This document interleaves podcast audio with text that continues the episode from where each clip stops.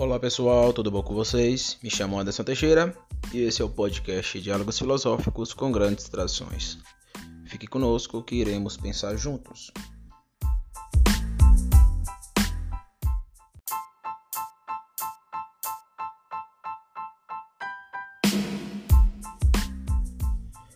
Pois bem, hoje eu quero dar continuidade ao segundo episódio sobre a esquerda identitária e a revolução afetiva ou a revolução afetivista e a esquerda identitária. É claro, para mim tratar desse assunto, eu tenho que fazer todo um, uma mapeação para chegarmos no assunto propriamente dito. Então, no último episódio eu fiz um rodeio que era preciso. Novamente vou fazer um certo rodeio aqui para chegarmos no texto do Risério. O Antônio Rizero entrou numa polêmica aí sobre o texto que ele escreveu, sobre o racismo reverso. Muitas vezes, segundo ele, o, o movimento de negritude é, identitária, né, que foi captado pela, pelo pensamento progressista de esquerda, a New Left, muitas vezes esse, as pessoas que compõem, porque é impossível lidar com a esquerda ou qualquer movimento sem o indivíduo, tudo que, que se tem dentro da realidade se tem com indivíduos. Então esses indivíduos acabam agindo de modo truculento. Isso é uma verdade. Porém, a gente não pode usar isso e atribuir fatores sociais. Como assim, Anderson? O Durkheim ele tem uma ideia bem interessante, acho que muitos já conhecem. Só dá um Google aí, YouTube, muito YouTube fala sobre isso, que é justamente a ideia dos fatos sociais. O que é um fato social? O fato social é aquilo que tem, vamos dizer, eu vou usar aqui uma analogia política, né, do aspecto político, que possui poder coercitivo sobre o eu now, sobre o indivíduo, sobre o ser sujeito, é, é externo a esse indivíduo e é geral. É externo a esse indivíduo e é geral. Por exemplo, estudar. Eu, Anderson, não quero estudar, não quero, vou usar um exemplo ordinário, não quero fazer o ensino médio o ensino médio, o estudo deixará de existir? Não. Por quê? Porque ele é coercitivo, ele é geral, está para além da minha individualidade. Então, todo fato social acaba atingindo esse, esses blocos, como diz o Durkheim. Ou seja, por exemplo, usar máscara hoje. Usar máscara se tornou um fato social. Eu não quero usar máscara. Isso não vai acabar com o uso das máscaras no nicho geral.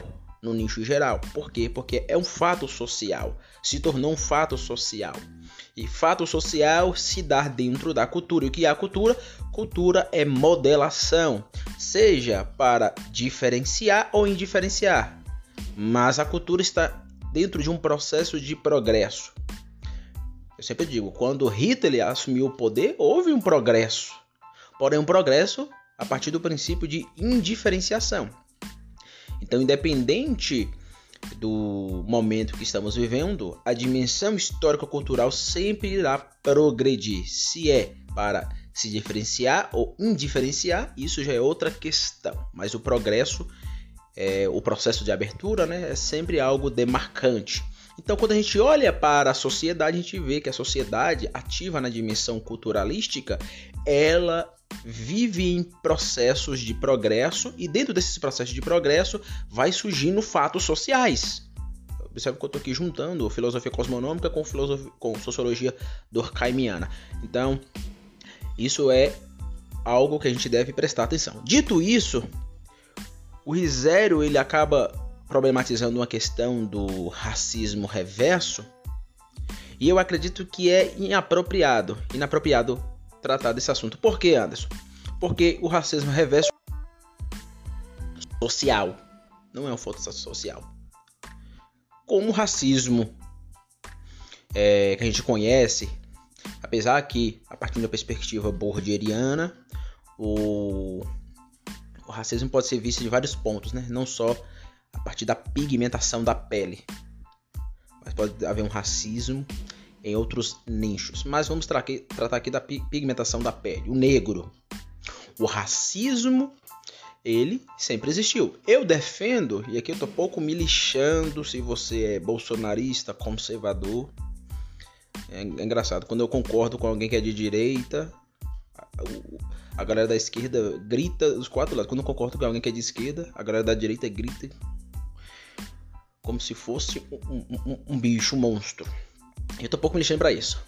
Eu tinha gravado o episódio aí sobre o Olavo de Carvalho.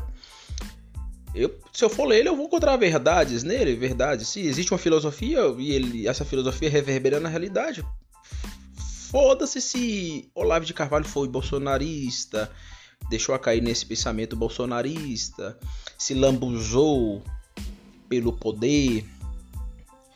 Eu não tô pouco me deixando para essa questão. Eu não, não estou aqui para ficar tratando de questões políticas. É igual o Heidegger. Eu vou ler o Heidegger, eu tô pouco me fudendo se o Heidegger foi nazista. Eu quero ver como é que ele vê a realidade. Mesma coisa se dá ao Olavo de Carvalho ou qualquer filósofo, seja de direita ou esquerda, centro. Tô pouco me lixando para isso. Então, dito isso, o a perspectiva que eu quero abordar é justamente a ideia de que Portanto, dito isso, o o racismo reverso não é um fato social, mas o racismo, como a gente sabe como se encontra hoje pela pigmentação da pele, ele é um fato social porque a cultura brasileira foi modelada a partir de dois princípios, que eu faço análise a partir do Sérgio Buarque de Holanda. Então eu pego o Sérgio Buarque de Holanda, a sua ideia de atraso, moderno, as dualidades, né? E tento analisar um modo cristã, sociológico e reformacional. Então eu chego à conclusão, partindo a priori daquilo que eu chamo de ordem e desordem, essa antinomia, né? Criação ordenativa e queda desordenativa, ou seja, criação e queda. Existe uma ordem criacional e uma queda que de, traz desordem na sociedade. E a partir disso eu construo um movimento que eu coloco o Doyle, o René Girard, o Pierre Bourdieu e o Durkheim para dialogar. A partir disso, eu cheguei à conclusão, fazendo essa análise, ao olhar a sociologia do Sérgio Buarque de Holanda, chegando à conclusão que a cultura brasileira foi modelada a partir do roubo e do racismo. Ou seja, mais de 400 anos, o Brasil teve o princípio do saque, fomos saqueados, e o princípio do racismo, ou seja, foram tirados. Isso é irrefutável, é Ninguém pode discordar disso, seja você de direita, esquerda.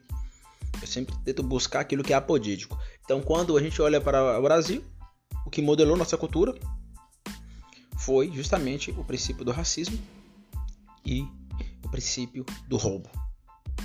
Isso modelou nossa cultura, tendo os portugueses como protagonistas desse saque. Até porque outras é, nações europeias acabaram também roubando o Brasil, mas os portugueses foram os protagonistas. Então,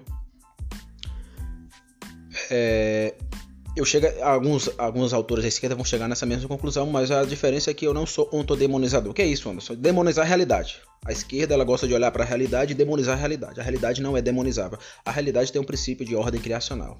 Ou seja, se você querer me chamar de esquerdista, por chegar na mesma conclusão de alguns autores de esquerda, e se você não entendeu o que eu estou dizendo aqui, muito provavelmente você é uma pessoa burra, burra. Porque o racismo é algo enfatizado muito pela esquerda, né? Aqui no Brasil e é de fato. Então, eu não estou no mesmo caminho, né? Não estou percorrendo a mesma a mesma metodologia. Mas as conclusões podem ser parecidas. Por exemplo, o Gessé Souza chegou nessa mesma conclusão. Porém, eu não parto do mesmo pressuposto. Apesar de gostar muito do Max Weber, entre os sociólogos lá, os três porquinhos é o meu preferido, o Weber. E o Gessé é um weberiano, né? Mas o Gessé possui parte de outro, outro princípio, outra cosmovisão, diferente da minha. Diferente da minha. Então eu tento fazer uma análise a partir do cristianismo da cosmovisão cristã, não de outros pressupostos que governam o pensamento de Gessé. Mas eu e ele acabam chegando à mesma conclusão. A questão é que eu coloco também o saque, que ele enfatiza muito a ideia de, da elite, né? aquilo, aquilo que chama de a elite da rapina a curto prazo, que é a elite, a elite brasileira, que é a elite mais perversa no mundo. É a elite que rouba o Brasil e não está interessado em mais nada. já adiantando, né, o roubo continua com a elite. Só é você olhar aí para a pandemia. Em plena pandemia, os banqueiros lucrando bilhões.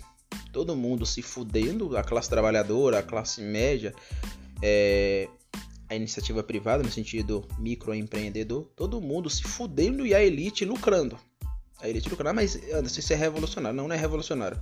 É simplesmente eu olhar para as escrituras e perceber o princípio de justiça. O princípio de justiça. É simplesmente olhar para a tradição hebraica do Antigo Testamento, em especial os profetas menores, e ver o princípio de justiça. Então não tem nada a ver com materialismo, não tem nada a ver com a luta de classes, não tem nada a ver nada a ver com isso. Então, a partir de um, uma perspectiva totalmente escriturística, velho-testamentária, neotestamentária, e a partir de um princípio cristão, reformacional, filosofia cristã, etc. A, a própria filosofia quadrante entra também aqui, querendo ou não, isso influencia. Então, esclarecido isso, não existe racismo reverso, como coloca o, o Risério. Mas Anderson, então você não concorda mais com. Não, aí já é outra questão. Eu acho que a análise que ele fez da esquerda identitária continua de pé.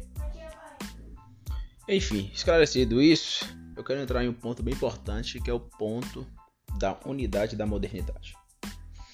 Bom, eu vou usar o exemplo do cristianismo. Se você pegar o catolicismo e o protestantismo, você vai encontrar que uma diferença, uma diferença na liturgia, em vários é, dogmas, você encontra diferença enorme. Mas eu considero tanto um, um, um cristão católico como um cristão protestante, eu considero ambos como cristãos. É claro que tem os falsos, né? Mas como cristãos verdadeiros. Gente que de fato ama Jesus, querem Jesus. Mas existe uma diferenciação e muitas vezes o, o lado protestante acaba demonizando o lado católico e muitas vezes o lado católico acaba demonizando o lado protestante. Isso acontece. Mas por que eu considero ambos como cristãos? Porque porque ambos ambos têm dois princípios. A união hipostática de Cristo. Cristo é plenamente, né? Eu ia dizer 100%, né? Lembrei do meu amigo Adson aqui agora. Cristo é plenamente homem e plenamente Deus. Católicos e protestantes aderem a esse princípio. Católicos e protestantes creem que houve uma criação, queda e creem que Cristo morreu na cruz do Calvário e ressuscitou. Redenção. Católicos e protestantes que entendem essa dogmática cristã estabelecida na história da igreja, assume o credo apostólico. Católicos e protestantes creem é, na Trindade. Então, eu considero tanto protestantes quanto os católicos como cristãos. É claro que as divergências acabam separando, né? Acaba separando. Aí fica essa apologética. O protestantes querendo converter católicos e católicos querendo converter protestantes. É sempre isso. É, eu, toda vez que eu tô conversando com algum amigo católico e eu começo a mostrar o, o lado positivo, que de fato tem muitos do catolicismo, o cara já quer me converter. Não, você é católico. O que você está dizendo? Porque eu acredito, por exemplo, que a gente tem a Bíblia hoje por causa dos católicos. A gente tem a Trindade hoje, a doutrina da Trindade, por causa dos católicos. Então, se você tem as escrituras na mão, você hoje protestante, nós devemos agradecer a Deus, porque Deus usou o catolicismo romano o catolicismo romano tem a filosofia, a filosofia escolástica é sensacional. Então, a gente não pode demonizar. Aqui eu não sou a crítica reformacional da Everdiana protestante calvinística, não me não me convenceu, não me convenceu. Então, por que eu estou falando sobre isso? Porque existe uma unidade. Se existe uma unidade, mesmo em meio a várias é, divergências, é possível falar de uma unidade na modernidade. Mas Anderson, o que o Karl Marx e o Foucault têm em comum? Apesar da galera da esquerda, da direita, achar que é tudo comunista. Não, a gente não pode fazer esse, cometer esse erro. Mas o que unifica é, Kant e Hegel, porque há uma diferença no, na campo das ideias, não, eles não estão produzindo a mesma coisa. O que unifica Descartes, com é, John Locke e outros pensadores que assumem os, os, os seus pressupostos modernos, o que unifica esse, essa gama desde o início da modernidade até hoje, o que unifica todos, o que unifica Judith Butler com Karl Marx, e Karl Marx com Kant, Kant com Descartes, etc. Bom, no campo das ideias a diferença, claro, a diferença, mas é, fazendo uso aqui da pentadialética do Mário, eu sou um ferreiriano de carteirinha, né? Fazendo uso da pentadialética, ele desenvolve um sistema de cinco pontos que é, tenta analisar é, o mundo das coisas, ou uma, uma pessoa, etc. E isso serve também para analisar a modernidade. Então, qual é o primeiro ponto? São cinco pontos: são unidade, totalidade, série, sistema, universo. Eu quero enfatizar o primeiro ponto. O primeiro ponto é a unidade.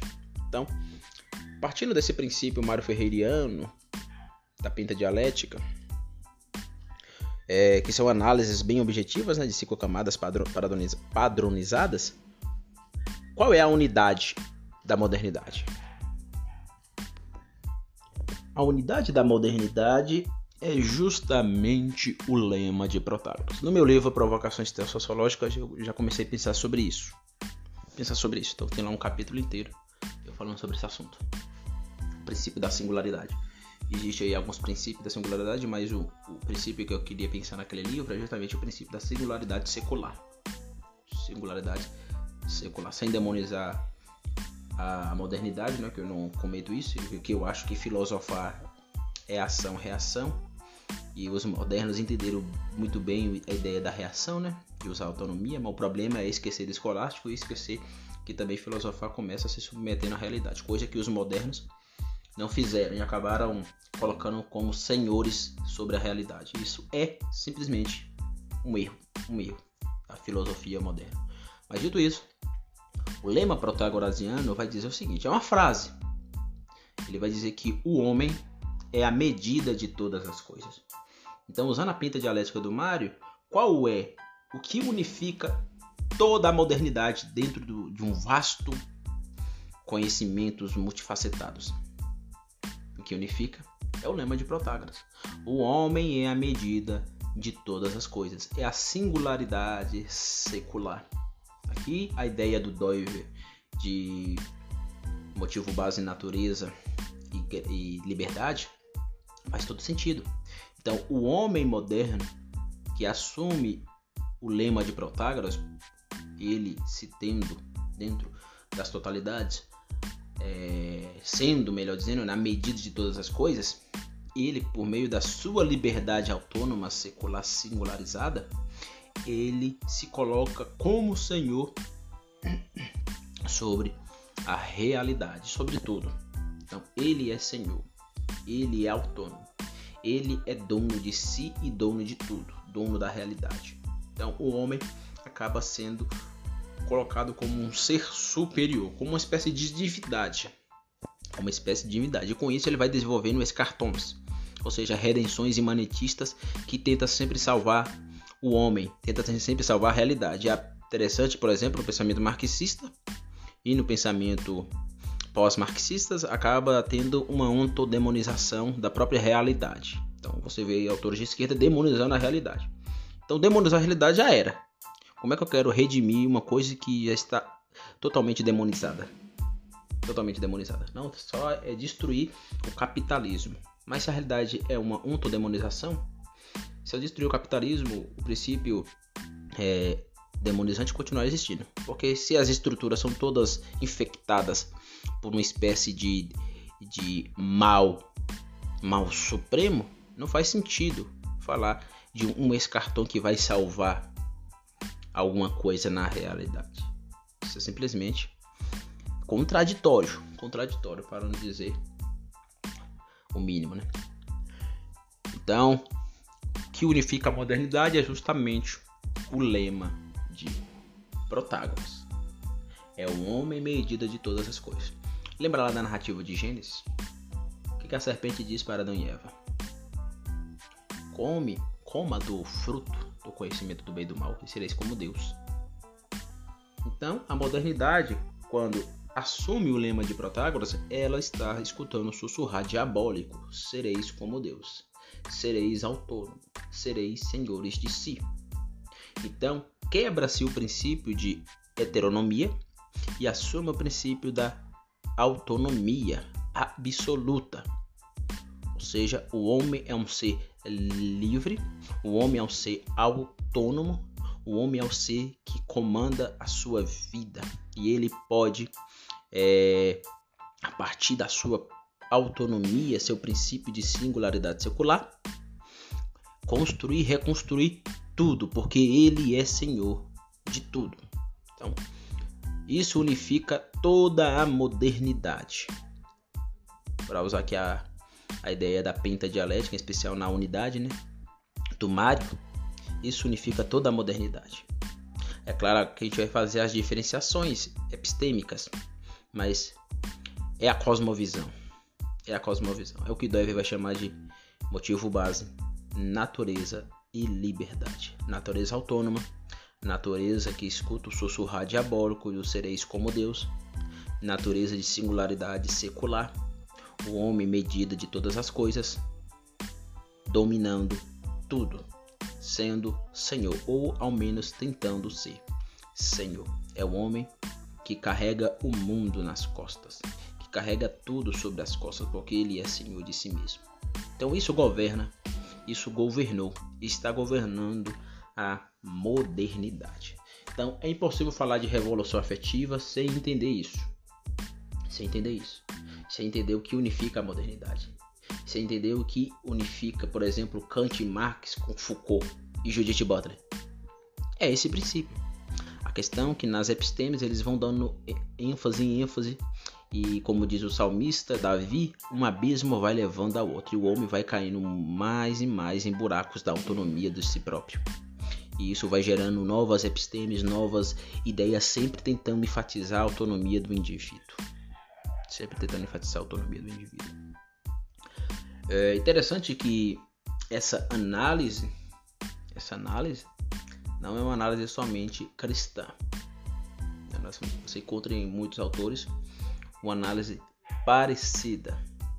O próprio Weber vai dizer que é, o racionalismo iluminista burocratizou a modernidade, em especial a modernidade europeia, né?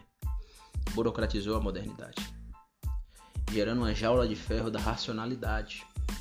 Ou seja, o, o homem, medida de todas as coisas, caiu no desencanto, porque ele não consegue achar aquilo que ele busca ser senhor sobre tudo e sobre todos é simplesmente impossível. Então ele não consegue. Então o que, que acontece?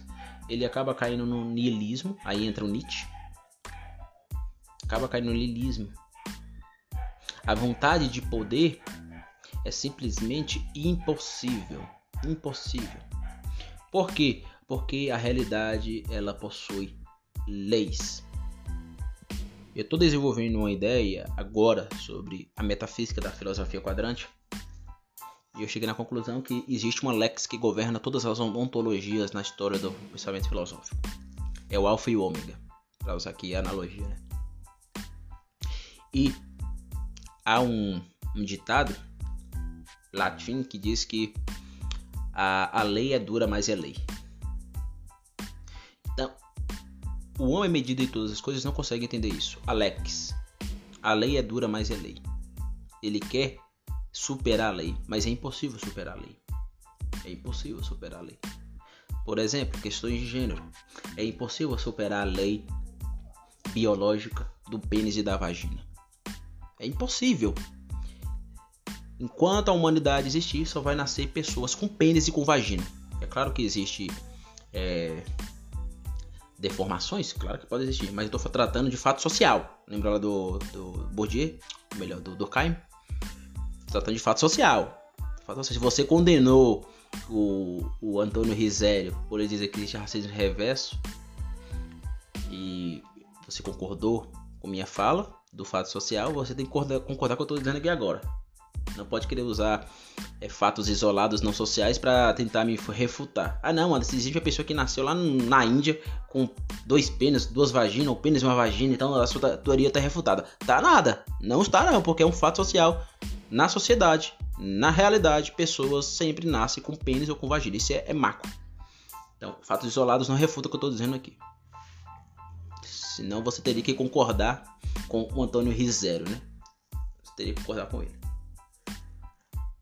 Então, dito isso, o, o princípio da autonomia moderna governa o pensamento. Então, quando a gente for entender, quando a gente for lidar com qualquer pensador da New Left, da nova esquerda, você deve entender isso.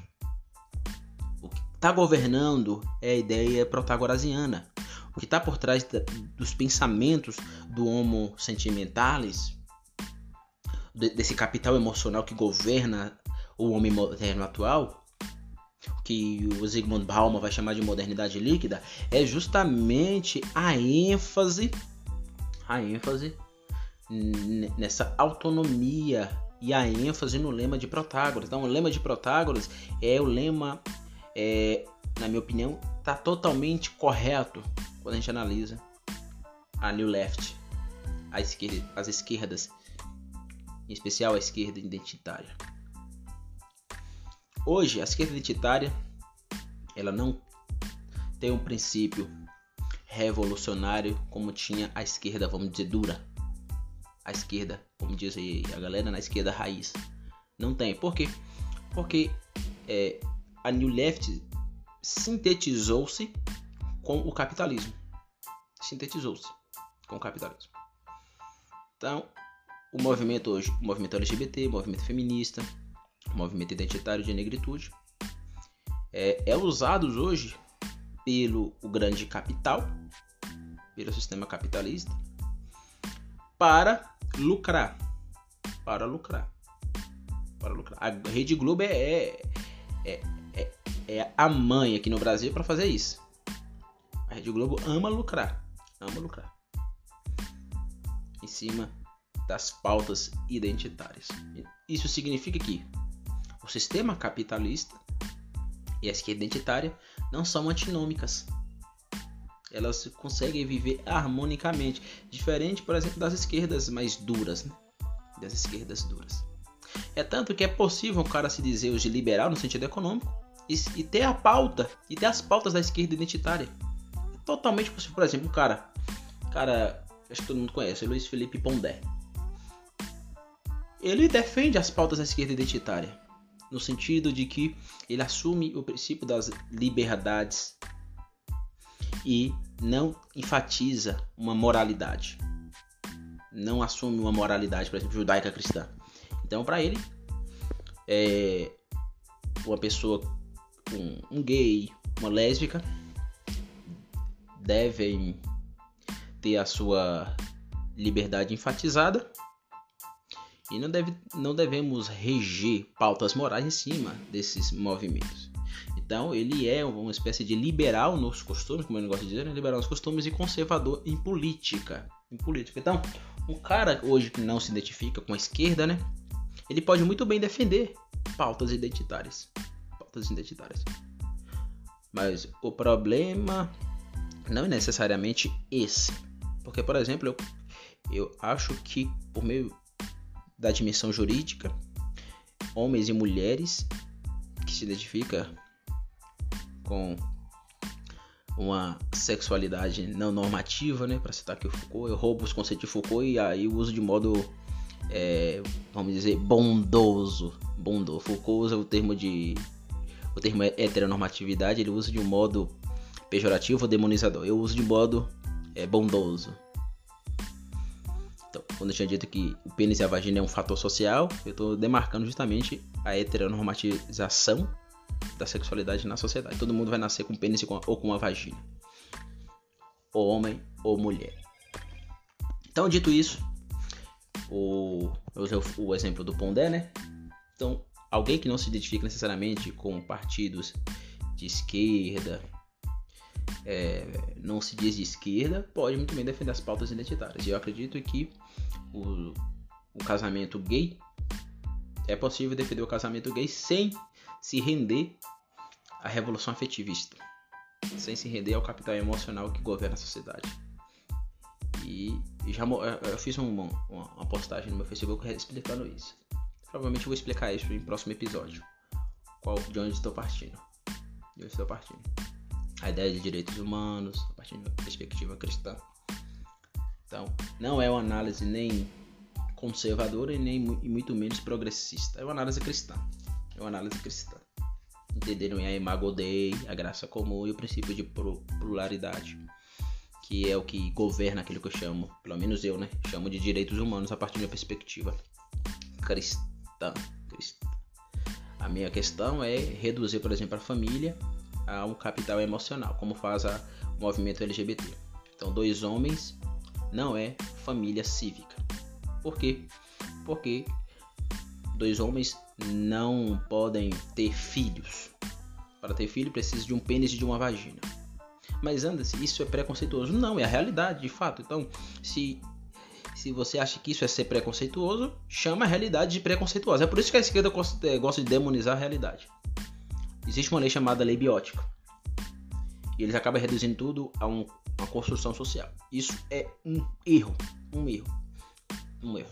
Mas eu não caio na. na.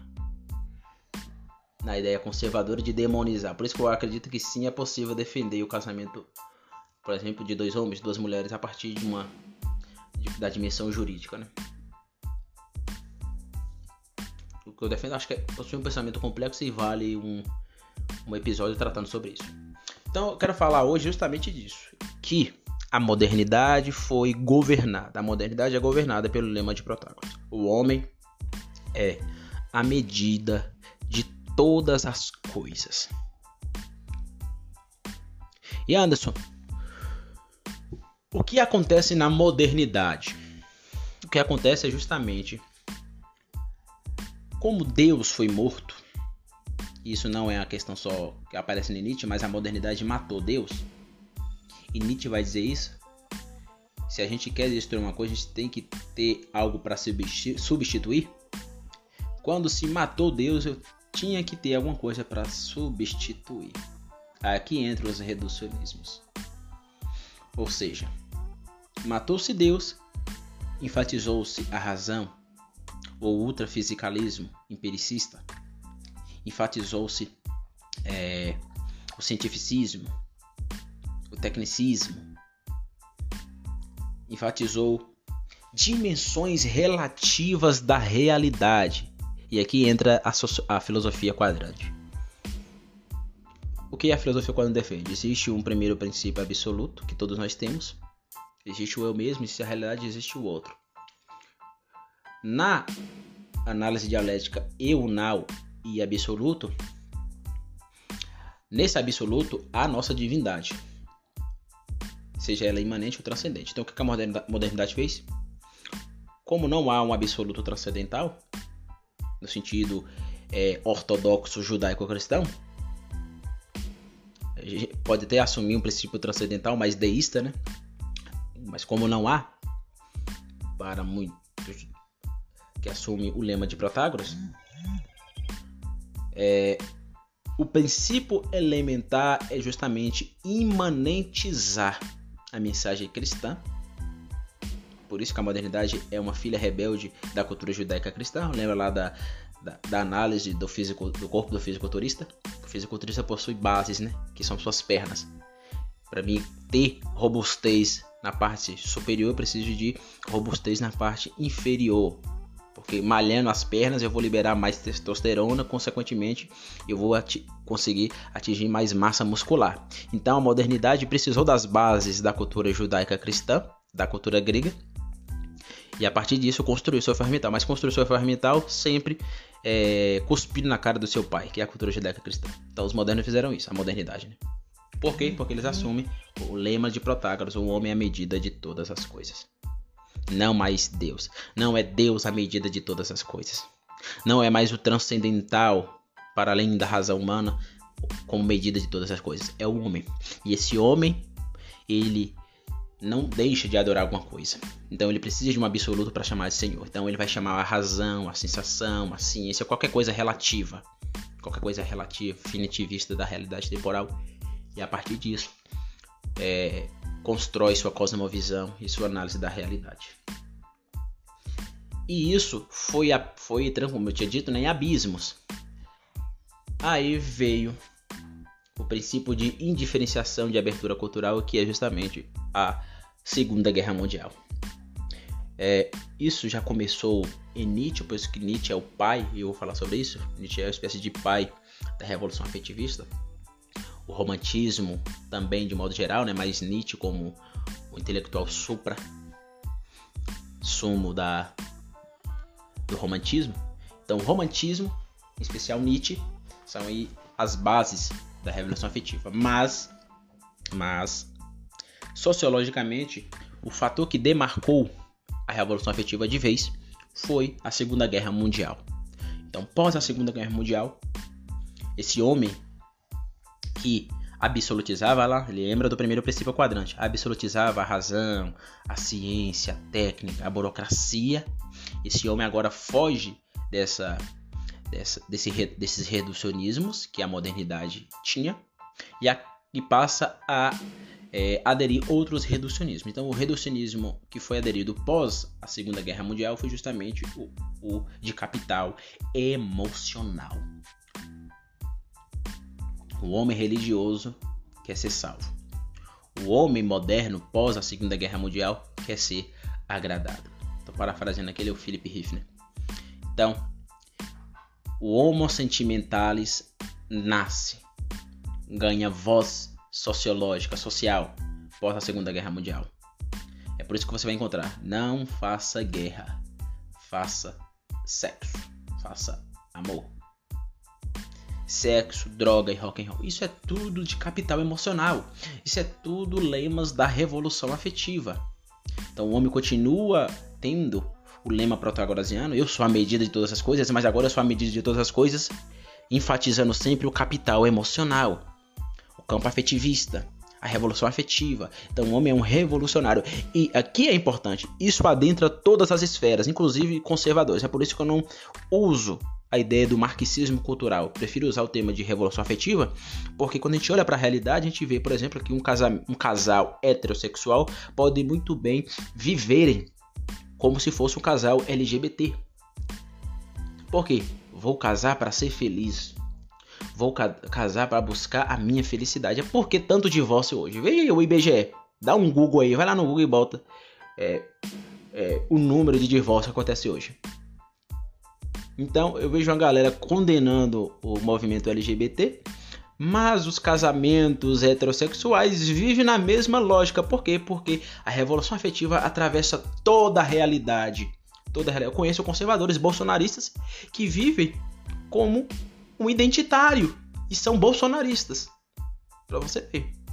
São bolsonaristas, mas vivem na lógica LGBT, na lógica quero ser agradado, capital emocional de modo é, auto-evidente. O cara casou, já tá, tá no terceiro casamento, teve filhos é, com várias mulheres.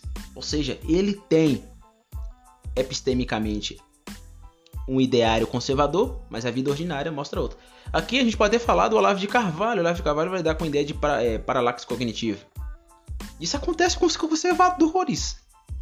Os conservadores, estão, muitos vivem assim. Na vida, vamos dizer, das redes sociais ou teorética são conservadores, mas na vida ordinária vive como identitários, vive como uma, o movimento LGBT vive. A diferença é que o movimento LGBT não é hipócrita e eles são hipócritas. Tá entendendo? A ideia da paralaxe cognitiva é justamente essa.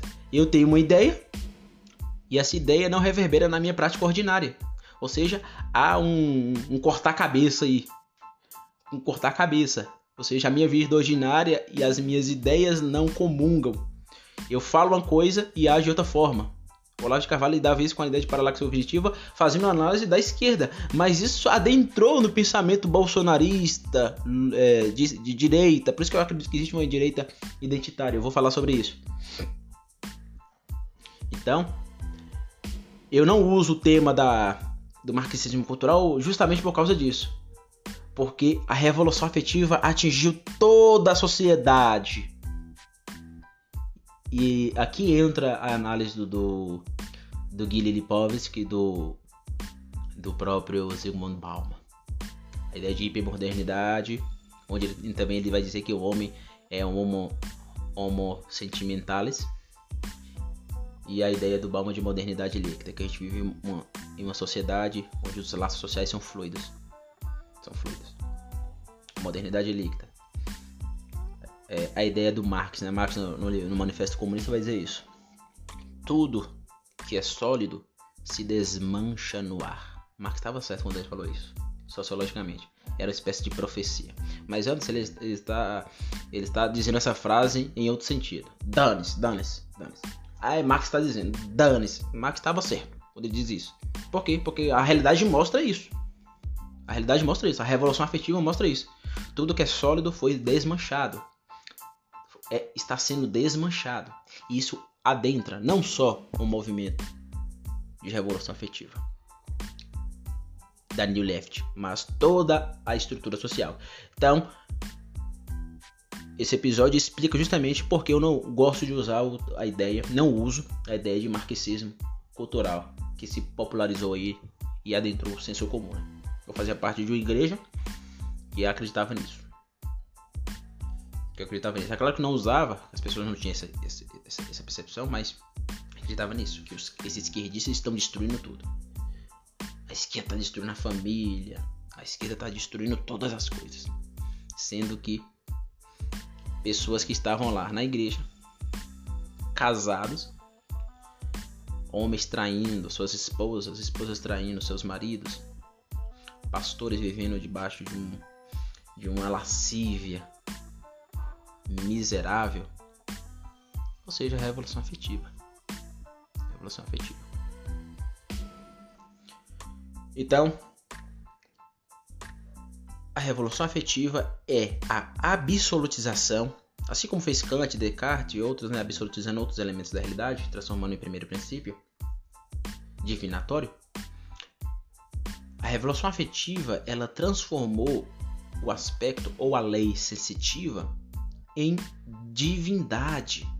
E a partir disso analisa todas as coisas, é tanto que no pensamento teórico acaba entrando em um politeísmo, em politeísmos reducionistas. É polissêmico a idolatria da New Left no pensamento epistêmico. Por quê? Porque você observa um Judith Butler, um Michel Foucault e dentre outros, um Derrida e outros, né? Pegar um elemento da realidade e absolutizar. Por exemplo, por exemplo, Judith Butler vai dizer que não devemos levar em conta a lei biótica, isto é, aquilo que está debaixo das suas pernas, seu pênis e sua vagina, isso não importa. Não importa. É o que é mais demarcante, né? É o que é mais demarcante, mas não importa.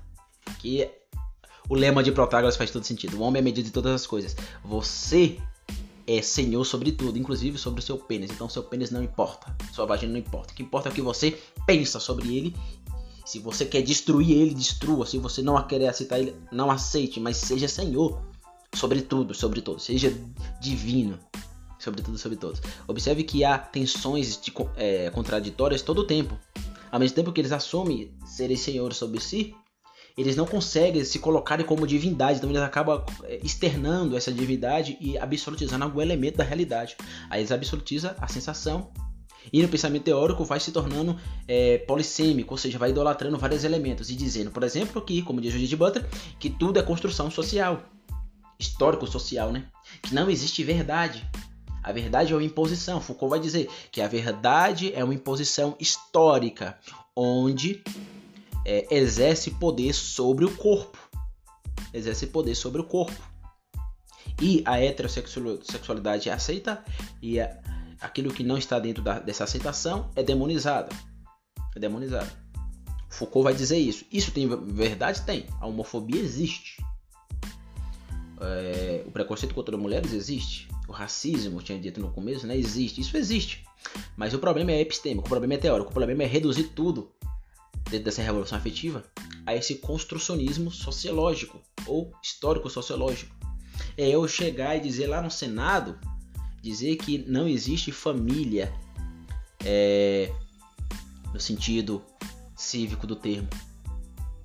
É eu reduzir a família cívica à dimensão sensitiva, como colocou a Maria Benedita Dias. Ou seja, na época da que foi aprovado o casamento LGBT, usaram o livro dela, os, os ministros do STF. Então você vê que a revolução afetiva atravessa as esferas. A revolução afetiva está dentro da mente de todos os ministros do Supremo. Está dentro da mentalidade dos é, pensadores da New Left. Atravessa a mente de vários deputados e vereadores e prefeitos. Atravessa. Então, por que não há uma desordem total? Porque existe uma ordem, né? Então, mesmo em meio a, a, a essa, a essa problemática sociológica, filosófica que aparece na sociedade, a ordem ainda impera. Por quê? Porque existe é, uma criação que Deus preserva. Deus. Mesmo em meio a esses problemas, essas problemáticas, Deus está preservando. Então, esse é um tema bem polêmico e bem importante, mas é bom a gente esclarecer isso. É bom a gente esclarecer isso. A revolução afetiva é um ponto elementar para a gente entender os processos que estamos vivendo hoje. Os processos, por exemplo, no campo jurídico. O jurídico barra político, né? Jurídico barra político. Porque ao tempo todo nós estamos vendo reducionismo. Reduzir a família cívica a apenas um emaranhado de capital emocional ou a própria família cívica se reduzir a um emaranhado de capital emocional, que é o que acontece com muitos. Por isso que há tanto divórcio. Reduzir o Estado a questões sensitivistas, afetivistas. Reduzir a educação ao sensitivismo afetivista. Reduzir tudo. Reduzir tudo.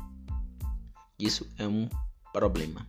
É um problema que devemos combater sem cair sem cair em pautas fundamentalistas conservadoras.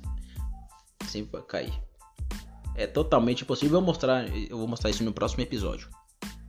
Como é possível você discordar de pautas fundamentalistas conservadoras sem cair, sem cair na linguagem, na metalinguagem progressista. Isso, é, isso só é possível por causa do cristianismo. Então, quando eu digo que não sou nem de esquerda nem de direita, leve isso a sério, porque eu estou partindo do cristianismo partindo do cristianismo. Não tô colocando, não tô, tô colocando em cima do muro. Na verdade, eu tô tomando um, uma opinião, tô saindo do muro. Mas não tô adentrando muros imanentes. Porque tanto a esquerda quanto a direita possuem muros imanentes. E eu não parto de muros imanentes. Parto de um muro transcendente. É só entender aqui o que eu chamo metafisicamente de lex. Lex, a lex ontológica. Que vai estar no meu próximo livro, Filosofia Quadrante, um breve prelúdio metafilosófico. Então, meu muito obrigado. Até o próximo episódio.